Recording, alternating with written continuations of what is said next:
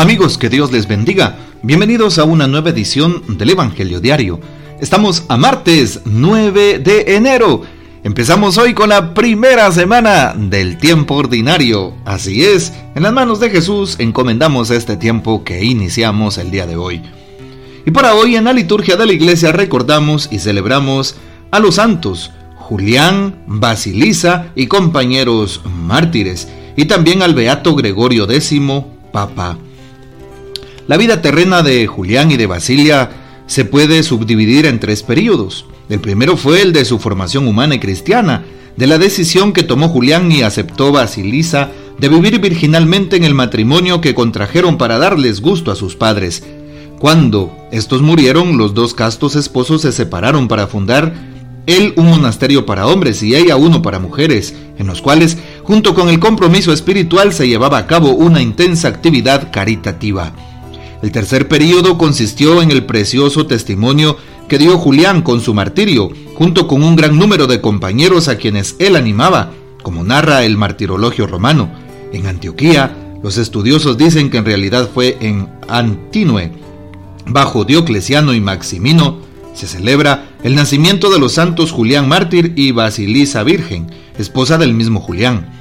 Esta, habiendo conservado la virginidad con el esposo, terminó su vida en paz, pero Julián, después de haber visto quemados vivos a muchísimos sacerdotes y ministros de la Iglesia de Cristo, que por la crueldad de la persecución que habían refugiado en el monasterio de Julián y Basilisa, también él por orden de Marciano fue torturado y condenado a muerte. Con él sufrieron también el martirio Antonio Prete, Anastasio, a quien el mismo Julián había resucitado de la muerte y hecho partícipe de la gracia de Cristo.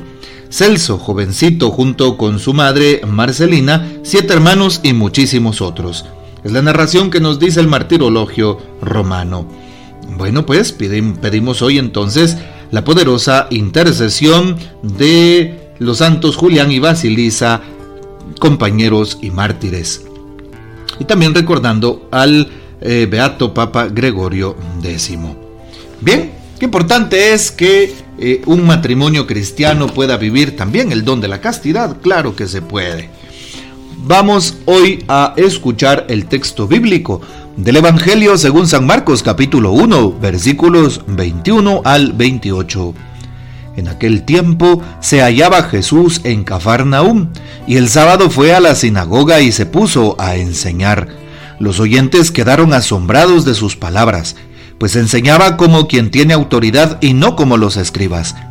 Había en la sinagoga un hombre poseído por un espíritu inmundo que se puso a gritar, ¿Qué quieres tú con nosotros, Jesús de Nazaret? Has venido a acabar con nosotros. Ya sé quién eres, el santo de Dios. Jesús le ordenó, cállate y sal de él. El espíritu inmundo, sacudiendo al hombre con violencia y dando un alarido, salió de él. Todos quedaron estupefactos y se preguntaban, ¿qué es esto? ¿Qué nueva doctrina es esta? Este hombre tiene autoridad para mandar hasta a los espíritus inmundos y lo obedecen. Y muy pronto se extendió su fama por toda Galilea. Palabra del Señor, gloria a ti, Señor Jesús.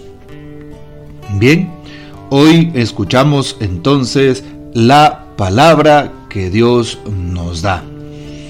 También vale la pena eh, cómo escuchar, cómo Dios escucha las súplicas de aquellos que se dirigen a Él con un sincero corazón. El caso de la primera lectura, tomada del primer libro de Samuel, capítulo 1, del 9 al 20. Ana, una mujer estéril, ¿sí?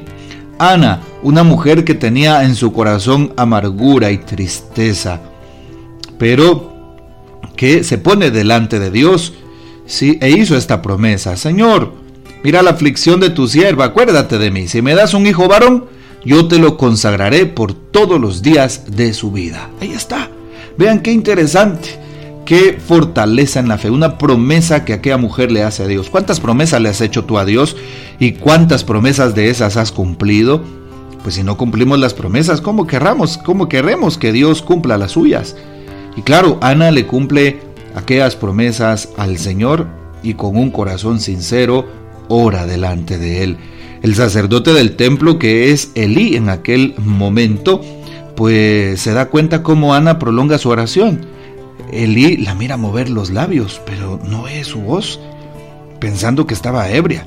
Pero Ana le dice que eh, está ofreciéndole a Dios su em, molestia, su necesidad. Y por eso Elí le dice, vete en paz, que el Dios de Israel te conceda lo que has pedido. Y más adelante nos damos cuenta cómo el Señor cumple su promesa y le regala un hijo varón, al cual Ana le pone el nombre de Samuel. Ya sabemos la historia del niño Samuel. Habla Señor que tu siervo escucha, que el niño que luego se convierte en sacerdote de Dios, en uno de los jueces, en uno de los profetas, ¿sí? sacerdote del templo, y pues que unge a los reyes. Muy bien, así que ojalá que al igual que Ana nosotros perseveremos en la fe, tengamos esa plena y total confianza de que aquello que pidamos en la oración Dios nos lo concederá si lo hacemos con un sincero corazón. Si confiamos en que aquello se nos será dado. Bueno, pidámosle esa fe al Señor como la tenía Ana y sigamos confiando en su misericordia. No dejes de orar hoy. Ve a hacer tu oración, aparta un tiempo para dedicárselo a Dios y el Señor nos escuchará y nos proveerá. San Marcos, el día de hoy en el capítulo 1, empezando precisamente este Evangelio, nos narra que Jesús está en Cafarnaúm. Cafarnaúm es una tierra muy fértil, se encuentra a la orilla del mar de Galilea. Se supone que ahí estaba la famosa sinagoga de Cafarnaúm Allí también estaba la casa de Simón Pedro y Jesús se hospeda en Cafarnaúm cuando empieza su vida pública y va en sábado a la sinagoga para poder enseñar. Jesús respeta el día sábado, como nosotros respetamos hoy el día domingo, que es el día del Señor, el día de la resurrección de Cristo Jesús. Y por eso nosotros también, como Jesús, le pedimos que nos ayude y nos enseñe a respetar las sagradas escrituras, a respetar la em, decisión, la voluntad de Dios nuestro Padre sobre nuestras vidas. Aquellas personas, dice el texto de hoy, quedan asombradas por las palabras que Jesús da al enseñar, pues lo hacía con autoridad.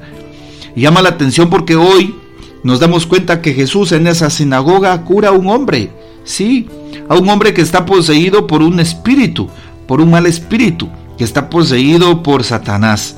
Y se pone a gritar aquel espíritu, ¿qué quieres con nosotros, Jesús de Nazaret?